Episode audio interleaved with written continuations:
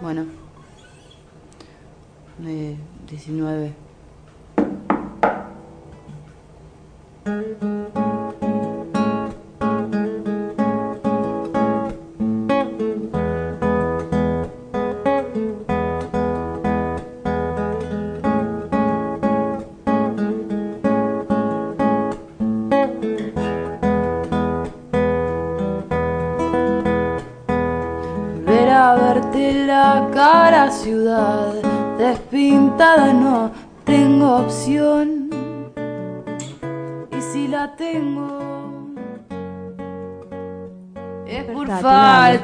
Escuchás? valor. Ya es hora.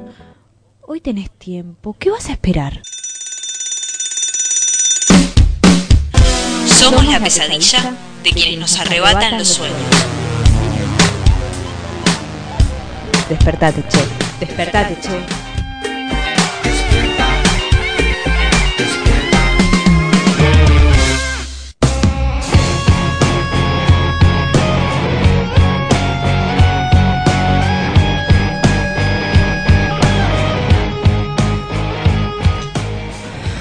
Muy buenos días a todos y todas que nos están escuchando desde el otro lado. Arrancamos con Despertate Che y justo recién, recién, recién se estaba sumando Martín. Hola, bienvenido Martín, ¿cómo estás? Buen día. Hola, ¿qué tal? Muy buenos días. ¿Cómo sobre el va? pucho, con olor Sí, pucho además. También, todo, todo, junto, todo junto. Del otro lado, Rocío Sí. y Gise, que están ahí. Ya, ya, ya, a- así, comenzamos a full con todo. La verdad, la mañana, Es como nuestro lunes para nosotros, ¿no? Hoy, prácticamente, sí, porque es- este es nuestro primer programa de la semana. Hay que decir que hay 10 grados, se nota mucho. Sí, está muy para los que venimos en la calle. Para mí que vengo en bici la pasé, medio que me arrepentí, ¿viste? Pero dije, "Oh, ya estoy, ya no me voy a volver. Está soleado. Sí. Está soleado, pero 10 grados hace en este momento. Parece que va a haber una temperatura máxima de 17 Ujú. y supuestamente mínima 11. Ya la pasamos, pero bueno, vamos a ver cómo, cómo sigue durante el día. Pero parece, vayan preparándose, salgan con abrigo los que están escuchando de la casa, Sí. porque sinceramente el frío te, te hiela los, los huesos. ¿Y cómo llegaste acá? Eh, ¿Bien los accesos y ese tipo de cosas? Ah, eh, yo el tren lo tuve demorado, por ejemplo, y me di cuenta cuando ya estaba ahí. Así que Claro. yo Bueno, vengo en el Urquiza. querés que te cuente Sí, los servicios. dale. Mira, las líneas de subte, salvo la E, que creo es la línea, esta es una opinión personal, pero es una de las peores líneas que, que existen. En el eh, mundo. Está de- exactamente. chequeado, o sea, eh, chequeado en, creo, no sé, en, en cualquier parte del mundo. te vas en a cual- 30 países. Exactamente. Eh, la línea E está demorada en este momento, así que los que van a tomar la línea E, bueno, tengan un poco de paciencia porque prácticamente encima lo que tiene el, el subte es que Sí. si no te tomas el subte E no, no sabes cómo llegar a... Claro, no que llegás es a los centro. lugares, claro. entonces Sí. estás un poco alejado, y de- pero después todas las líneas, tanto la B que suele ser bastante complicada y la A eh, y la D también, eh, y todas son complicadas, eh, están funcionando con normalidad. El tren, vos dijiste que el está eh, también funcionando Con con, servicio limitado. Sí, dirían. bien, ok, ok. Como dirían, línea, línea Urquiza con servicio limitado, pero todas las demás líneas de tren están funcionando con normalidad. Lo que hay es mucho tránsito en la calle.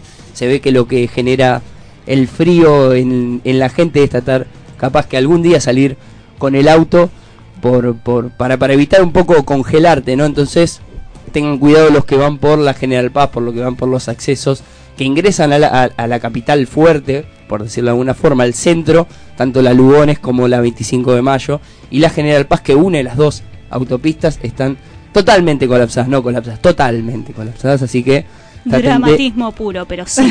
bueno, pero es, es verdad, o sea, hay que, hay que expresarlo bien para que la gente sepa realmente de qué estamos hablando, porque eh, si no después dicen que no, no, no, no les dijimos, ¿viste? Nos escuchan a nosotros en un informativo, no nos informaron, nosotros informamos con dramatismo y todo. Claro, exacto. Yo necesito compartirles algo muy brevemente a ver qué opinan ustedes y si lo comparten o no lo comparten, porque Cuando yo voy a tomar el colectivo, me pasa que si vienen varios, siempre me la juego por el primero, aún sabiendo que seguramente venga más lleno, porque digo, Ajá. puedo perder los otros. En el transcurso en el que voy a buscar el segundo o el tercero, ese Claro. segundo o ese tercero se pueden ir, el primero ya se fue y me quedé de garpe. Claro, el, Hoy- popular eh, pájaro en mano mejor que Claro, volando, ¿no? claro, pero hoy que dije, hoy innovo, hoy voy al segundo porque me pareció que iba más vacío, llenísimo. Yen- Claro. Iba. Y el primero iba vacío. Claro, porque genera esto, que a veces es depende de la parada en la que uno esté, sí, sí. que eh, se pasan, ¿viste? Se van pasando, entonces uno O por ahí no justo sabe. ese día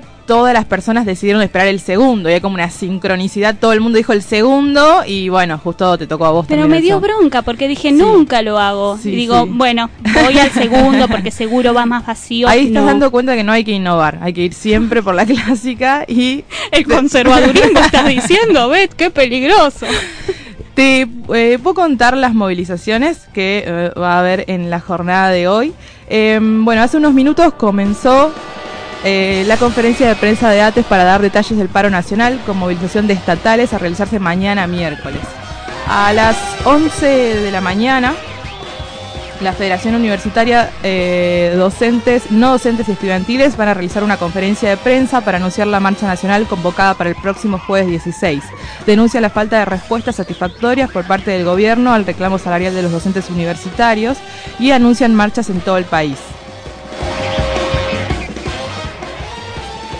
Hoy a las 13 también eh, la justicia de la provincia de Neuquén va a dar a conocer eh, la pena a los acusados de golpear a Facundo Agüero de 23 años el 8 de marzo del 2018. El joven sigue internado con un cuadro de cuadriparesia hepática severa e irreversible. Hay concentración en la puerta de la ciudad judicial en reclamo de justicia. El Sindicato de Trabajadores de la Industria de Alimentación dispuso el estado de alerta y movilización. El gremio advirtió que la situación eh, desatada eh, de la campañola con más de 140 despidos podría repetirse en Arcor. También mañana eh, miércoles, trabajadores estatales, judiciales y médicos en la provincia de Buenos Aires llevarán adelante un paro movilizando a la Casa de la Provincia en Capital Federal, en reclamo por reapertura de paritarias.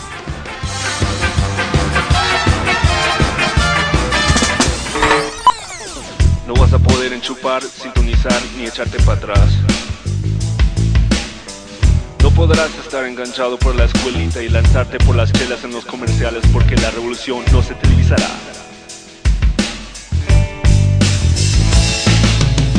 La revolución no será patrocinada por Xerox en cuatro partes sin comerciales. La revolución no te mostrará fotos de Fox sonando una trompeta, lidiando una carga por parte de López Obrador, ahumada, el niño verde para escuchar discos de Molotov confiscados de un santuario de Tepinto. La revolución no se televisará.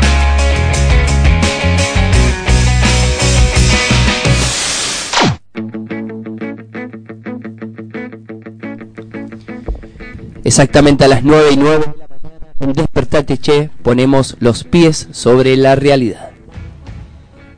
Bueno, buenos días, buenos días a todos. Yo también, yo también tengo la enorme alegría de estar acá compartiendo todos juntos este gran equipo. En el circo de la realidad, solo hay reflejos de la realidad. Se desinforma de la realidad. Bueno, este hombre quiso ingresar a Casa Rosada, eh, pero personal, dependiente de la Casa Militar que se encontraba en la puerta, eh, preguntó en una primera instancia, más allá de pedirle los documentos, a qué venía una audiencia con el presidente de la Nación. Vino hasta aquí, hasta la esquina de Hipólito Yrigoyen y Balcárcer y arrojó el arma que tenía en un maletín. De la realidad, hay un juego de parcialidad, un impulso de perversidad obscena. Pasen. Bueno, en relación a, a Córdoba, eh, el gobierno no tenía un candidato, los candidatos eran de, de de Cambiemos, no fueron ninguno como Cambiemos. Lamentablemente no se pudieron poner de acuerdo, lamentablemente se fue dividido, lamentablemente no hubo capacidad de, de gestar una sola fórmula, algo que es importante para una eh, coalición como la de Cambiemos. realidad. Hay un desprecio por la realidad. un desencuentro con la realidad, todo se compra en realidad. Lo hemos convocado a mi amigo Guillermo Moreno, eh, bueno, candidato a presidente, por supuesto, ustedes saben, ex secretario de Comercio. Guillermo, ¿cómo, cómo recibiste este triunfo de Juan Schiaretti en Córdoba? Mira, hay un viejo axioma de la política de cuando nosotros éramos jóvenes, cuando volvimos al proceso democrático, te estoy hablando allá en el 83, donde el sistema de encuesta y demás no estaba tan afiatado y bueno, uno tenía otros patrones para mirar lo que pasaba en el país, que decía algo así como lo que pasa en Capital Federal y lo que pasa en Córdoba adelanta el ciclo del país. Venda su fugacidad. El edificio anexo de la Cámara de Diputados de la Nación, es decir, el anexo histórico de la Cámara de Diputados, acaba de recibir una amenaza de bomba y sí está siendo evacuado en este momento el, el lugar donde trabajan las comisiones y la gran mayoría de los diputados que quizás por una cuestión de peso político no tienen el peso político suficiente para poder tener un despacho en la Casa Central, en el Palacio. Bueno, ahí sí se produjo una evacuación. Acá en Casa de Gobierno, por suerte, no. Ya está todo controlado. Si lo sortearás, muestre aquí su vanidad, haga aquí su pudor, que mañana Dios dirá. La verdad es que quien debilitó a Cambiemos fue, por atento a los resultados, fue Mestre.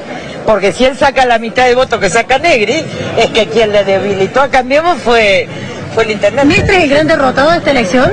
No, no quiere hablar de eso, porque sabe que es la gran derrotada de esta nación. Y la gran victoriosa de esta nación, que tengo 40 tipos de presos, soy yo. Pero el radicalismo de Córdoba pierde la capital después de ocho años, Lilita. Soy la peor de todas, mi amor. Las naciones se construyen plantando buenas semillas y sacando el árbol podrido. Monstruos seguidos de dos cabezas. Ponga aquí su intimidad, hable aquí de su dolor, venda su fugacidad.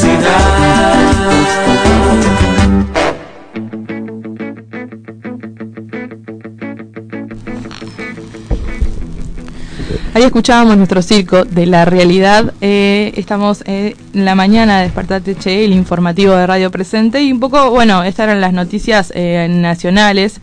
Eh, pasaron muchas cosas ayer, de hecho. Eh, no todo es Mirta Legrand ni Copa Libertadores. Pasaron cosas interesantes. Eh, y entre esas, eh, una de las noticias que me llamó la atención eh, tenían que ver con esta epidemia porcina que eh, tuvo lugar en, China particularmente, que es el país que más consume eh, cerdo, eh, y básicamente que cómo afectaba esto a todas las economías del mundo, pero principalmente a Argentina como uno de los principales exportadores de soja Exactamente. Había, eh, o sea, en, un contexto, digamos, eh, difícil, como de crisis, como el que estamos atravesando, digamos, justamente otro de los valores que empieza a caer tiene que ver con la, con la exportación de soja. Entonces veía ahí a todos eh, un poco haciendo análisis, no solo de la victoria de, de Schiaretti ayer, en- el domingo en Córdoba y a dónde se aliaría y qué sé yo, sino también pensando, bueno, cómo reflotaría estas cuestiones vinculadas a la economía eh, más general, más la cosa más macroeconómica, que la verdad que pensaba que una de las propuestas que podríamos hacerles a nuestras columnistas de economía era justamente eh, pensar, bueno, cómo se puede ver la cuestión electoral a partir de las medidas económicas que va tomando cada uno o que en teoría podría llegar a tomar cada uno de los candidatos. La realidad es que todavía no se sabe cuándo se van a presentar las candidaturas, pero probablemente eh, la cuestión económica sea una de las cosas que incline la balanza hacia un lado o hacia el otro.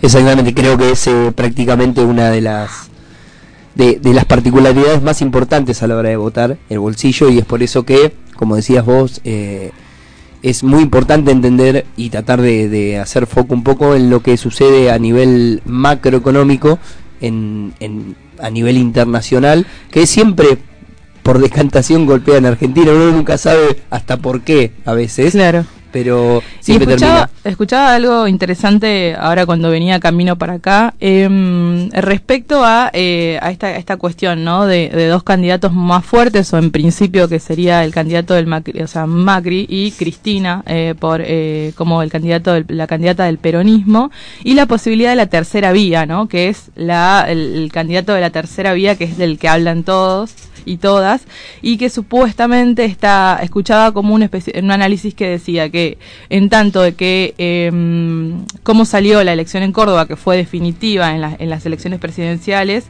eh, es que Areti vendría a plantear una opción más, más firme, no hacia el peronismo, sino hacia un posible candidato de tercera vía. Qué sé yo, será Urtubey, podría ser, podría ser el Labaña, eh, y o lo que eso represente. Pero eh, ayer eh, escuchaba un poquito lo que hablaron acá al respecto de, eh, de la victoria en Córdoba, y bueno, justamente es algo que me parece que eh, marca eh, el rumbo de estos de estos pocos meses que quedan ahora previo a la candidatura. No sé cómo lo ves vos. ¿Vos crees que va a salir un candidato de tercera vía o se va a quedar en A y B nada más? Yo ya creo que, que es bastante complicado el panorama electoral respecto a eso porque de por sí opciones hay, hay un montón. Uno tiene para elegir un montón de opciones, pero siempre se, se polariza la- las elecciones ante, ante esa, esa llamada grieta, ¿viste? Hablamos mucho de la grieta, decimos no tiene que haber grieta, pero en definitiva son es la gente, son las personas, como también los medios de comunicación, como también los partidos políticos los que generan la grieta, diciendo y polarizando las elecciones Claro. a decir que hay dos opciones. Entonces, Sí. a partir de eso, creo que es, es eh, complicado el panorama porque se podría analizar desde muchas vertientes. Por ejemplo, una, eh, supuestamente el, el, la, la el- el que se postule Cristina Fernández de Kirchner, eh, desde el gobierno lo toman como algo positivo. Creen que ellos a partir de ahí podrían llegar a Podrían, ganar. claro. Que puede ser una de las pocas cartas que, que no puede ser, o sea, capaz que es un análisis eh, errado o capaz que es un análisis cierto. Hay que ver eso, después lo deparará lo que son las Claro. elecciones. Sabemos muy bien que lo que es eh, las urnas y el cuarto oscuro, cada uno entra y, y pone la boleta que más eh, cree convenir, eh, convenirle. Así Sí, que eh, en teoría, eh, algunos analistas dicen que eh, la opción de que haya un tercer candidato, por ejemplo, a quien más lo perjudica es a Macri, porque eh, los votantes de Cristina son como fijos en cierto punto y los que están más móviles serían los, los votantes del macrismo y que en el caso de que haya una tercera opción se irían hacia ahí. Por ende, que es el que menos quiere que salga una tercera o cuarta figura que esté disputando porque los votos se repartirían ahí y en un posible balotaje entonces no sería Macri Cristina, sino sería Cristina y X candidato. Claro, exactamente. Pero Y bueno. A la vez también es, es verdad esto que eh, los votantes de- del macrismo son un poco más eh, versátiles a la hora de, de poder... Porque en realidad es un votante anticristina en algún Exactamente, punto. y a eso O era sea, donde iba, es que justamente por eso es que realzan mucho la figura, por lo menos la cuando Cristina aún no se postuló, quienes están saliendo a decir que Cristina se postula son los mismos del gobierno. Sí, Entonces sí. están buscando justamente esa esa esa jugada política que veremos después en qué decantará de acá. Y Macri tiene otros problemas, además. Viste que ayer eh, fueron a eh, fueron a intentar tener una especie de charla con él. Un, un sujeto que alguien, alguien no lo va a votar, pero después fue rarísimo porque viste que dijeron de que era militante del PRO. El que fue, eh, se acercó una persona diciendo así como si nada, es como si vos Martín fueras y dijeras, tengo una reunión con el presidente. Yo no sabía que era tan fácil concretar eso, no sabía que era, vos te parabas y decías, tengo una reunión con el presidente, y te decían, ah, bueno, ok, déjame que me fije. Pensé que era un poco más compleja la, la- la- el acceso. No, es fácil, Y, parece. y después eh, él estuvo poco pillo ahí y eh, empezó a correr, porque podría haber dicho, quedándose un poco más cauto, y no, empezó a correr y, se, por supuesto, dijeron, tiene una reunión con Macri y empieza a correr, algo algo pasa acá. ¿Qué Claro, pasó? lo cómico es que tira, el- el- Tira. el- la caja esa y, y los mismos policías salieron corriendo pensando que Que era, era una bomba. bomba, sí, y en sí, definitiva después se encontraron un arma, una Magnum 44, terrible arma aparte, eh, en cuanto a lo que es el, la, la infraestructura del arma. Eh, y bueno, esto decantó en que los medios de comunicación y muchos hablaran de la amenaza, de, de porque aparte esto también tiene mucho que ver y, y te lleva a lo que pasó hace muy poco en Congreso con Olivares que falleció el domingo. Sí, sí. Entonces es como que se va generando un... todo un clima eh, como extraño, ¿no? Porque depende un poco también quién lo agarre, eh, puede decir qué cosa del tema. Eh, pero me, me parecía también, sos de pensar, por ejemplo, en teorías medio conspiranoicas sobre qué, qué- por qué se hizo esto y, y si no hay en realidad una idea de eh, de querer decir, no, Macri está en peligro, hay que cuidarlo y hay que votarlo? ¿No te da como esa sensación? La verdad que en este país se puede esperar. La, la verdad que sinceramente parece medio extraño, medio de... Claro, de- porque es difícil tenerle pena a Macri en este momento, pero quizás, eh, digamos, Apelar a la a- pena. apelar a la pena puede ser una opción. En el mundo de la política se puede todo, ¿o no? Y exactamente, me parece que sí y no me parece desacertada tu desacertado tu análisis. ¿Qué te parece si vamos a escuchar una canción en este martes 14 de mayo? Justamente vamos a escuchar Ya rugiste, hay algunos. Filmando, Rufa. Fíjate que, que la distancia más que la distancia Venía más eh. Vamos. Un, dos. Demos vuelta, demos vuelta. Hay algunos que quieren que llueva hoy. Yo quiero que salga el sol. Hay algunos que quieren que llueva hoy. Yo quiero que salga el sol. Mentira, mentira, no vienen desde arriba noticias. Siempre son las negativas y falsa realidad invéntanos. Creo que sea la ocasión dominarte. Pareciera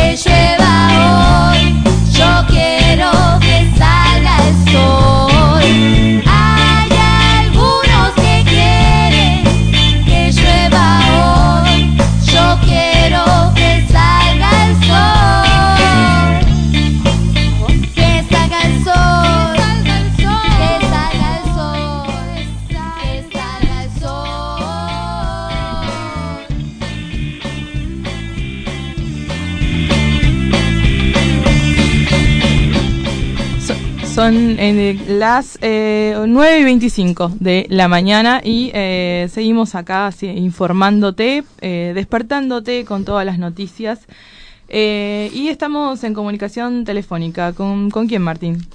Vamos a hablar con Daniel Kolinsky, él es delegado de Alba Anzonobel, que es una empresa, una, una fábrica que de Garín que despidió docenas de trabajadores. ¿Qué tal, Daniel? ¿Nos escuchás? Sí, acá estoy. ¿Qué tal? Muy buenos días. Eh, te saludamos Martín y Betania desde eh, Radio Presente, Despertate Che. Bueno, en principio eh, lamentamos mucho la, la noticia y lo que está sucediendo allá en Garín y en la, en la fábrica con, con los despedidos. ¿Querés contarnos un poco más cómo, cómo es que surgió esto, cómo fue, en qué situación están hoy actualmente en este momento?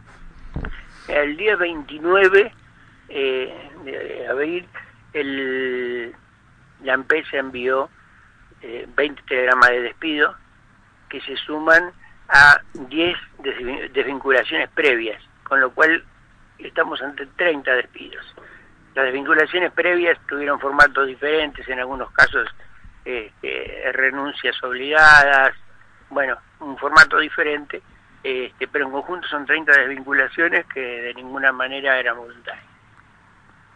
Eh, esta es la situación de una empresa que desde el punto de vista productivo no está en crisis, es una empresa que al mes de octubre, noviembre ya tenía las ganancias programadas para todo el año, Sí. es una empresa que sí está buscando por la vía de aprovechar la situación de, de crisis general este, eh, proceder a incorporar en la fábrica toda una cantidad de modificaciones en los procesos de trabajo, eh, flexibilización laboral, multiplicidad de tareas, bueno, la reforma laboral, de hecho, no Sí. quieren esperar a ley eh, y aprovechan, bueno, la situación de, de temor que hay por la falta de trabajo, eh, tratando de crear una situación de, de- de parálisis entre los trabajadores y poder imponer lo que no venían pudiendo hacer por mucho tiempo. Exactamente. Y a partir de esto, ¿cómo es que, que se reorganizaron ustedes, los trabajadores y las trabajadoras de, de la empresa? Eh, ¿Tomaron alguna medida? venimos tomando algunas medidas eh, a partir de los despidos. Ya antes, bueno, mm, veníamos haciendo asambleas para discutir el problema, porque veíamos que se venía, eh, sobre todo ante las primeras desvinculaciones formalmente voluntarias, pero muy, muy presionadas. Eh, pero la empresa tomó una actitud eh, absolutamente antidemocrática y de eh, crear terror entre los trabajadores, o sea, cada los trabajadores que participaban en la asamblea les mandaba carta de documento, siendo la asamblea un derecho constitucional y, y legislado en varias leyes, eh, bueno, tratando de crear un clima de terror. Nosotros, aparte, bueno, de estas primeras asambleas, una vez producidos los, des- los primeros despidos, eh, empezamos a organizar los despedidos, o sea, estamos trabajando en conjunto, comisión interna, eh, despedidos, y ahora vamos a incorporar eh, a otras fábricas combativas o que tienen eh, direcciones sindicales responsables para trabajar en conjunto. Y bueno, estamos tratando de que el sindicato actúe de acuerdo a lo que debía. O sea, con una situación tan grave, el sindicato no ha aparecido todavía por planta. Claro, esa ahí eh, era iba la, la siguiente pregunta justamente, ¿cuál es el rol del sindicato? Que si están teniendo algún apoyo por parte de, de obviamente sindicatos o gremios o tal vez partidos políticos, alguien que, que se haya acercado para por lo menos solidarizarse con ustedes y tratar de- de buscar una solución. Mira, el, eh, el sindicato en su momento lo primero, lo único que hizo fue una presentación formal en el ministerio eh, pidiendo una audiencia sin fecha eh, y nada más. Nosotros lo consideramos totalmente insuficiente. Sobre el mismo expediente eh, introducimos uno de la comisión interna pidiendo una reunión urgente que el ministerio convoque para poder discutir el problema en el ámbito adecuado, eh, cosa que no ocurrió, no nos llamaron, con lo cual nos consideramos en libertad de acción para tomar las acciones gremiales que corresponden. Bueno, en primer lugar fue el, este, el, el bloqueo de la planta, pero que va a salir en los próximos días, con un acto en la puerta, con asambleas este, fuera de planta y vamos a este, estar ahora eh, juntando firmas dirigidas al sindicato para que venga y asegure una asamblea en, la fábrica este, y ellos se pongan al frente que es lo que debieran hacer. Recordamos que estamos hablando con Daniel Kolinsky, eh, él es delegado de Alba Axonobel, que es una, una empresa que está, que está despidiendo de forma masiva a trabajadores y trabajadoras. Eh, Daniel, eh, una de las eh, dudas que me surgen, ¿no? Digo, están en todo un proceso de organización, eh, ya con eh, más de 30 despidos, como decías. ¿Cómo, cómo es, eh, cómo sobreviven los despedidos durante este proceso de transición? Digo, porque en el medio supongo que son familias o, o- jefes de familias o personas que están a cargo de cosas y que tienen que mm, pagar luz, gas, alquileres y comer y un montón de cosas y la economía, digo, no ayuda. ¿Cómo, cómo se sobrevive a eso?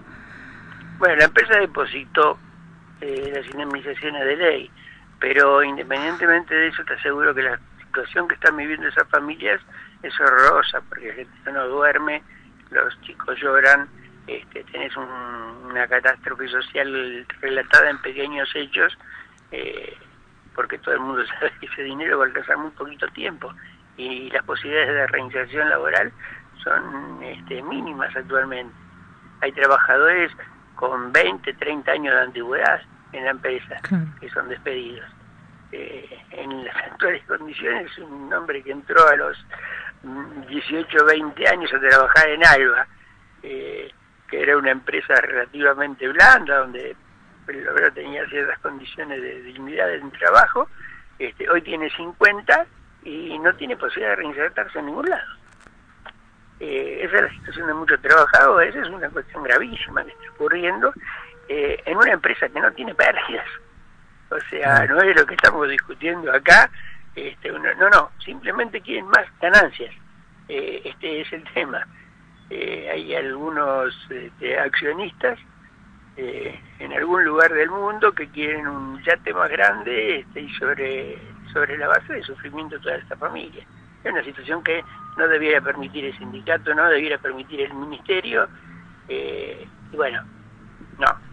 Y nosotros le decimos que no, eh, y bueno, vamos a acciones más grandes. Cuando hablo de un acto que vamos a hacer, este, obviamente vamos a estar pidiendo el apoyo de todas las organizaciones sociales, políticas, gremiales de la zona, eh, y, y no le vamos a aflojar a esto. De ninguna manera, es muy, muy grave.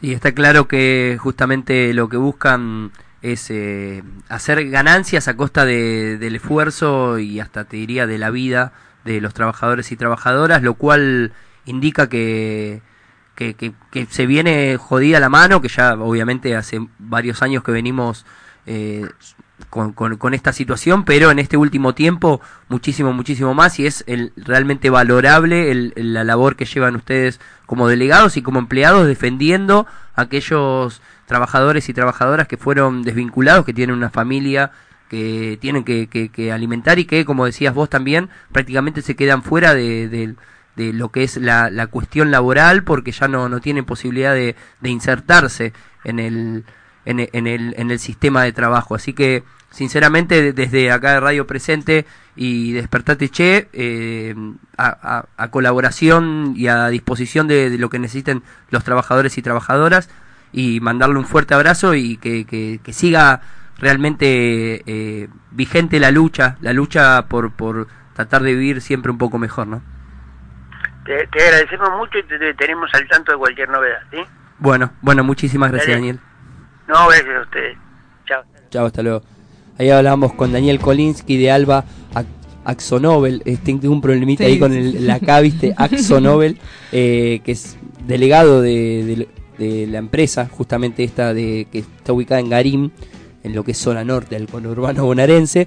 eh, y que contaba un poco la situación, tienen 30 despedidos prácticamente llevados a ser despedidos porque algunos fueron con, con ese retiro voluntario Sí, que lo sí. llaman, que prácticamente no te dejan otra opción, claro. opción que, poco tiene de voluntario, podríamos decir. Claro, ese, eh, bueno, retiro, retirate o te retiramos, que Claro. definitivamente es lo mismo, y si vos agarrás el retiro voluntario, capaz que el arreglo económico es un poco mejor.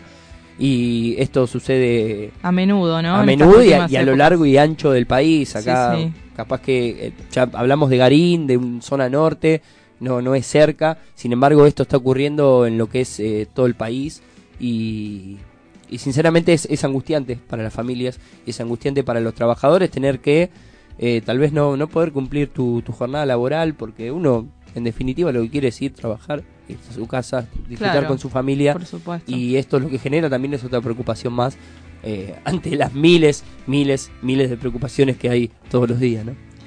¿Qué te parece, Martín? Entonces, sí, eh, vamos a escuchar algo de música, eh, a tomar unos mates y volvemos para seguir haciendo Despertate Ya hasta las 10. dale me parece muy bien Radio Presente. En la lucha por nuestros derechos, digamos presente. No te caminen con el pago del sueldo. Los plazos para pagarte son Si cobras mensualmente, al finalizar el mes trabajado, si te pagan por jornada o por hora, al concluir cada semana o quincena, por pieza o medida, al terminar la semana o quincena por el total de los trabajos realizados. Vencidos esos plazos, tu jefe debe pagarte el sueldo a más tardar a los cuatro días hábiles. ante cualquier duda, consulta a tu delegado amigo o abogado laboral de confianza. Saber te hace más libre. Conoce tus derechos y hacelos valer. Imputarme siendo un niño es la forma más fácil de evitar reconocer que como adulto fallaste en mi cuidado y que tus instituciones no cumplen con sus fines y que la sociedad que has creado no tiene futuro. No a la baja de edad de imputabilidad. No a la baja de edad de imputabilidad. Prohibido. Prohibido girar a la derecha. En equipo se resuelve cualquier contratiempo. Cuando te picamos, picamos al mismo tiempo. Sobre nuestra unidad no debe haber preguntas. Frente al peligro, las hormigas mueren juntas. Radio Presente. Tenés un ratito más. Despertate, che. Sucursal de los despiertos con lo justo, esperando el despertar del mundo desde la cama. Despertate, Despertate, che, che. por Radio Presente.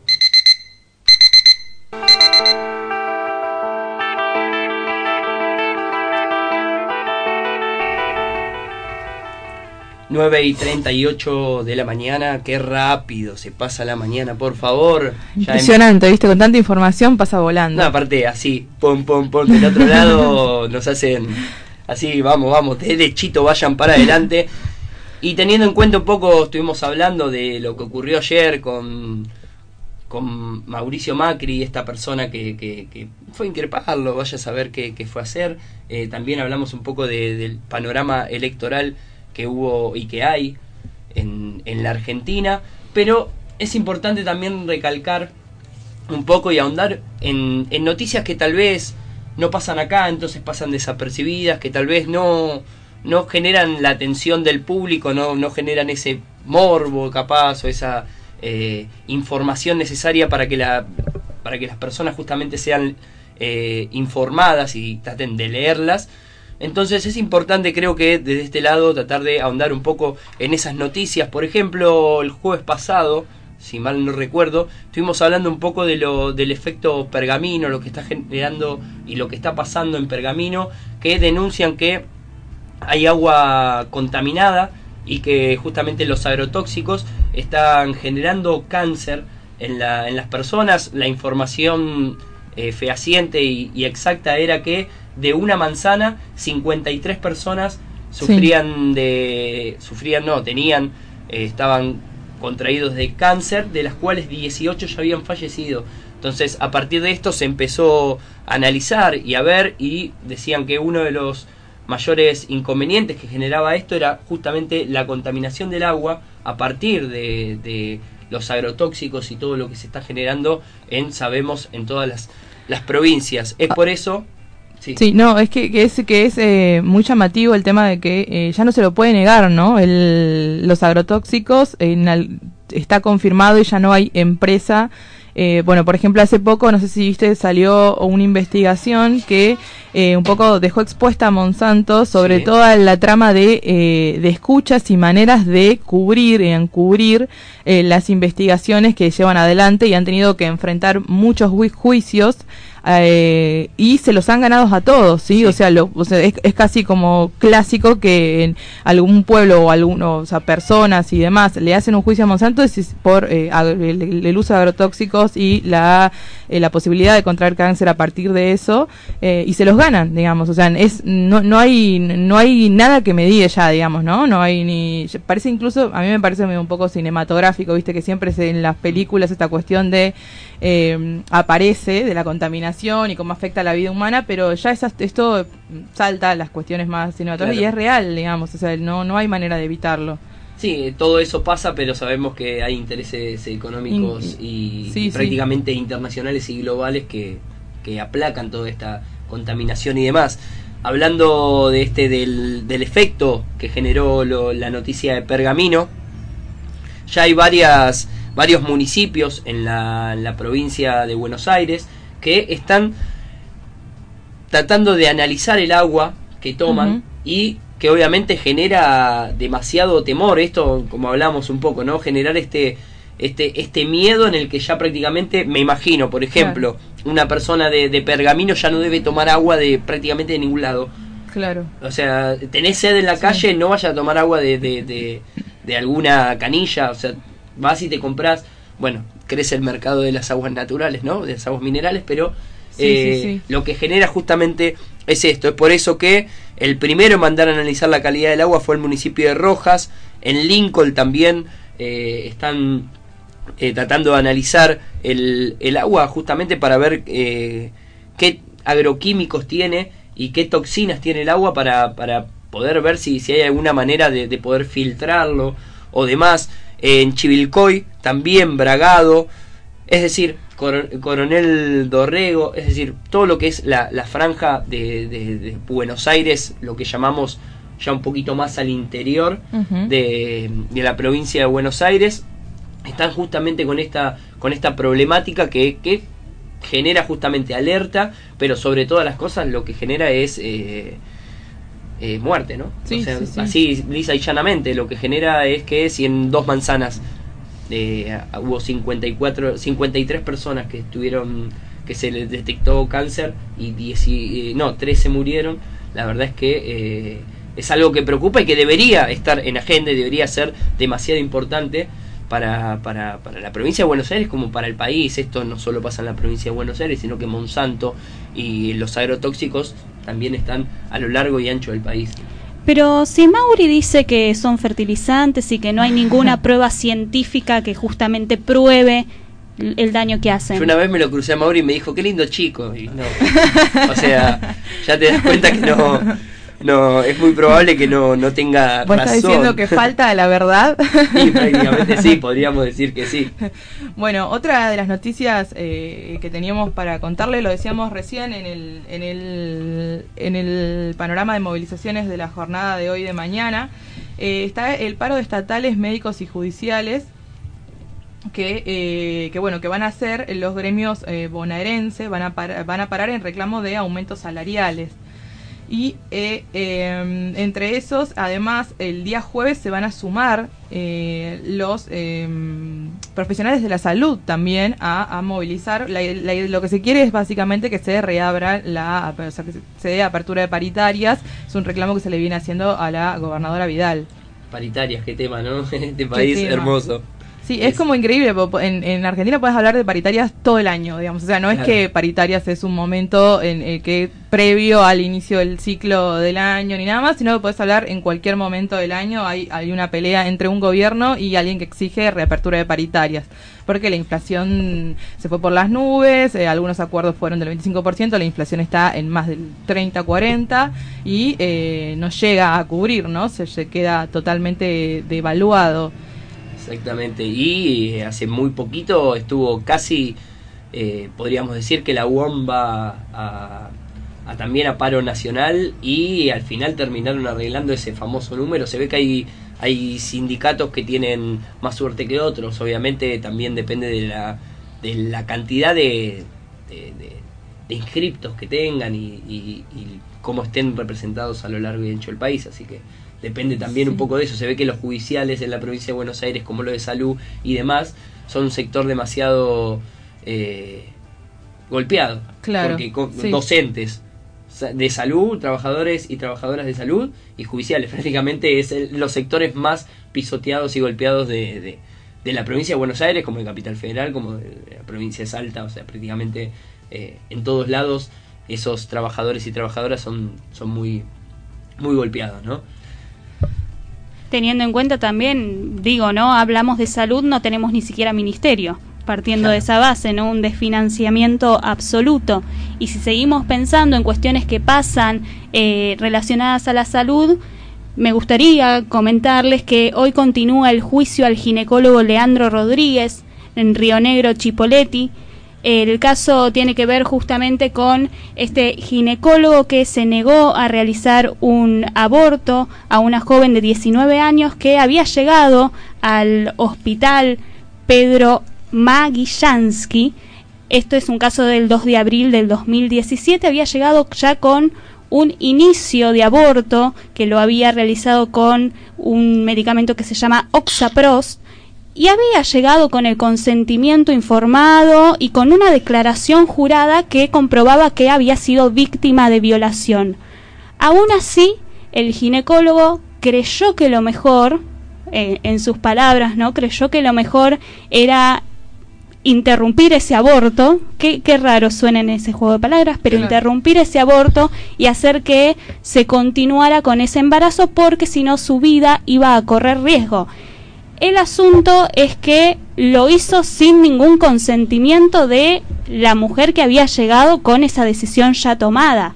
Por ende, le dio una medicación para interrumpir esa interrupción sin ningún tipo de consenso, sin ningún tipo de charla previa y e hizo que siguiera ese curso, el, el embarazo en curso y después tuviera que dar en adopción al niño.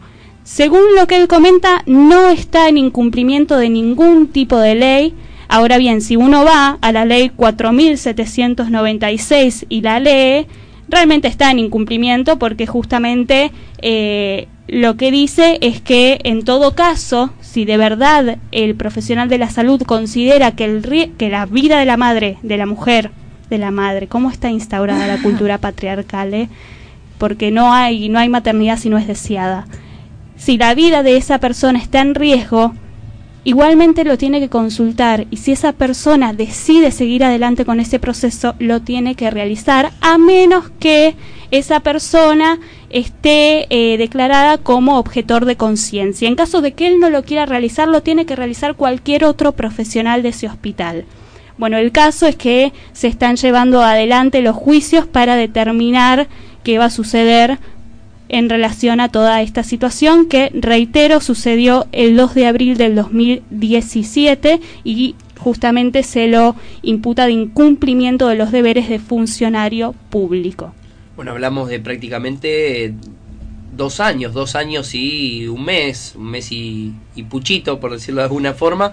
eh, y recién ahora tenemos alguna novedad respecto a esto. Seguramente durante la semana estaremos hablando e informando respecto a esto, a esto que se, que se va generando. Pero teniendo en cuenta la ley, voy, chiquito, voy a contar una, una noticia que es importante en cuanto a los pueblos originarios, ya que la ley 25.517 establece que los restos mortales de aborígenes, cualquiera fuera su característica étnica, que formen parte de museos y colecciones públicas o privadas, deberán ser puestos a disposición de los pueblos indígenas que los reclamen. Esto surge a partir de justamente reclamos de pueblos originarios que consideran que eh, lo- los restos de sus ancestros deberían estar Claro, donde ellos quieren restituirlos, exactamente y es por eso que eh, se, se- se generó esta ley se apoyó esta ley porque la mayoría de los restos reclamados eh, se encuentran en la Facultad de Ciencias Naturales y el Museo de la Universidad Nacional de La Plata como también en el Museo del Hombre de París es Ah, eh, importante que seguir esta información y ver si la el reclamo justamente de los pueblos eh, los pueblos indígenas, los pueblos aborígenes que, que- que reclaman justamente poder eh, tener en su, en su haber los, los, los huesos y los restos de sus ancestros, puede llegar a darse lugar o no. Sabemos muy bien que esto también es un negocio, como, Claro. como suele ser los museos. Al margen de querer mostrar una historia, también son negocios y veremos cómo, cómo, cómo decantará y cómo seguirá esto de acá al, al- al próximo tiempo. Vamos a escuchar a Perota Chingón. co- Perota Chingón. Chingón. Chingón. Chingón. Me voy a México. voy a qué- México. Qué, ganas de viajar. Perota Chingón. chique. Perota Chingón, óyele. Con Certo. Luna casi llena, emociones contrariadas, almita que espera, amor de primavera, el viento, la sombra que espanta, el aura enjaulada, la sepia mojada, te aúlla en la noche, despierta temprano, alimentando de colores las vidas pasadas como el río que corre hacia el mar, bajo las calles de esta tierra.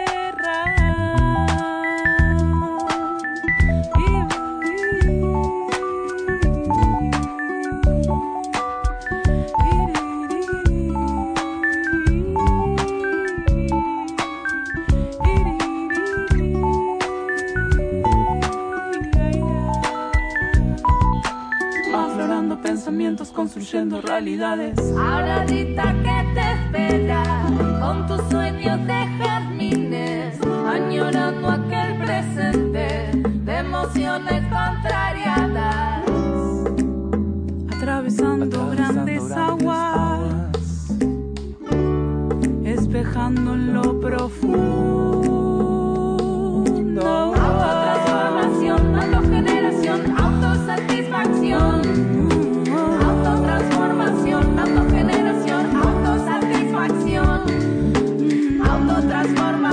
Autogeneración, autosatisfacción.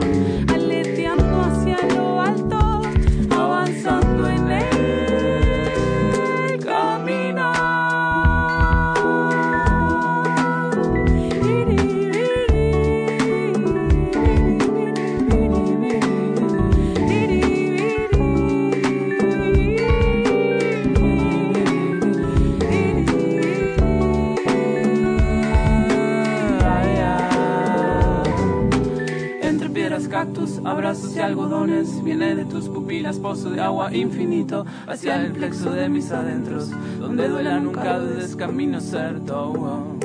Siempre hacia adelante funciona como aires renovando cristales, balbucean con ternura, viva el amor desapegado.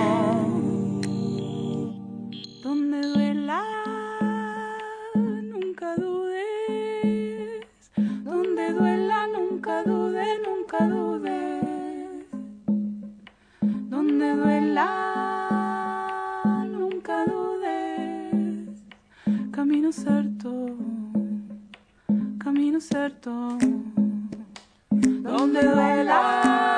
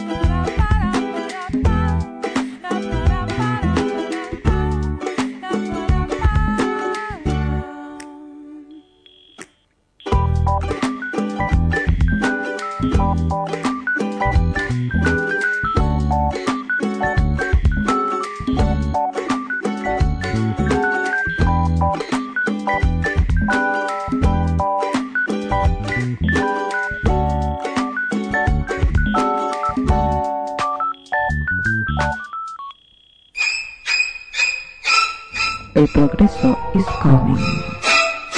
Tienes que creerme, quieren ser la especie dominante del planeta y nos destruirán a todos para poder lograrlo. ¡Nos destruirán a todos! Sálvese quien pueda. ¡Nos destruirán a todos! ¡Nos destruirán a todos! ¡Nos destruirán... Encerralo en el pasillo. Tenés, tenés otra, otra alternativa. alternativa. Tenés otra Despertate, alternativa. despertate, Despertate, despertate, che. Por radio presente. ¡Estamos al aire!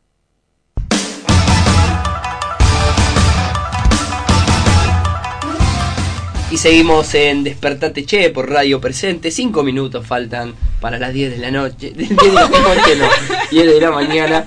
Es- Qué ganas de que sea la no. Pará, hoy me levanté. oh, quiero contar algo, chicos ¿Estás y chicas. Martín? Sí, sí, sí, pero hoy me levanté a las 7 de la mañana, salí 7 y media de mi casa, llegué a las 9, punto. O sea, imagínate qué lejos estoy. Y era de noche, y era, fue como, uy, qué. O sea, ahora que estoy desempleado se supone que no me levanto más de noche, pero no. Bueno, también nos despertamos de noche. Pero bueno, vamos allá para finalizar un poco y tratar de descontracturar. Descontracturar un poco, ¿no? Exactamente, un Sí. poco esta, esta mañana. Vamos, trajimos unas efemérides interesantes para, para poder charlar. ¿Qué pasaba un 14 de mayo en muchos lugares del mundo? Exactamente. En otros años, ¿no? O acá también, ¿viste? Acá, muchas muchas sí. cosas. Por ejemplo, un 14 de mayo. Ay, perdonen lo que voy a contar, pero es importante, es A ver, histórico. sí. Un 14 de mayo de 1989 y 1995 fue elegido y reelegido el anterior presidente Carlos Saúl. No lo, no lo podemos nombrar no, completo porque sí. Bueno, yo eh, no lo Todos nombré por eso. quién es Carlos Saúl. Claro. Así que no hay problema. No, no, y hay- eh, por eso es raro, porque ahora, viste, siempre se vota en octubre, se termina llegando, en- bueno, Claro. hace 20, 30 años atrás, las elecciones se daban a principio de año, o más o menos en marzo, y se, el, el presidente asumía para esta fecha. Entonces, Claro. Mira qué, qué interesante cómo aprendí algo nuevo. Y además era un mandato de seis años, ¿no? Claro. En ese entonces era un mandato de seis años. Sí, después en el 95 se cambió, por Claro. eso ahí hizo cuatro de años. hecho, por eso- Carlos Saúl modificó la constitución Exacto. que cambió y acortó el mandato a cuatro. Exacto, por eso Carlos Saúl gobernó durante 10 años y no eh, Claro. 12 ni 8. Y porque pudo. Y porque pudo, lamentablemente pudo. Pero bueno, el 14 de mayo de 1955, acá nos vamos un poco a, a- a historia y un poco a lo que es eh, eh, Asia y, y Europa. Ocho países comunistas firmaban un tratado de defensa, de defensa mutua. El, el tratado es lo conocemos todos y es el Pacto de Varsovia. Es prácticamente esto es historia, te lo hacen estudiar en cualquier materia del secundario. eh, te hacen estudiar lo que es el Pacto de Varsovia y bueno, justamente un día como hoy, pero de 1955 se estaba generando. Y después, por último, el 14 de mayo de 1949, acá para los nostálgicos y que, que siguen esta corriente, Juan Domingo Perón nacionalizaba el último ferrocarril extranjero en el país, el Ferrocarril Central de Buenos Aires.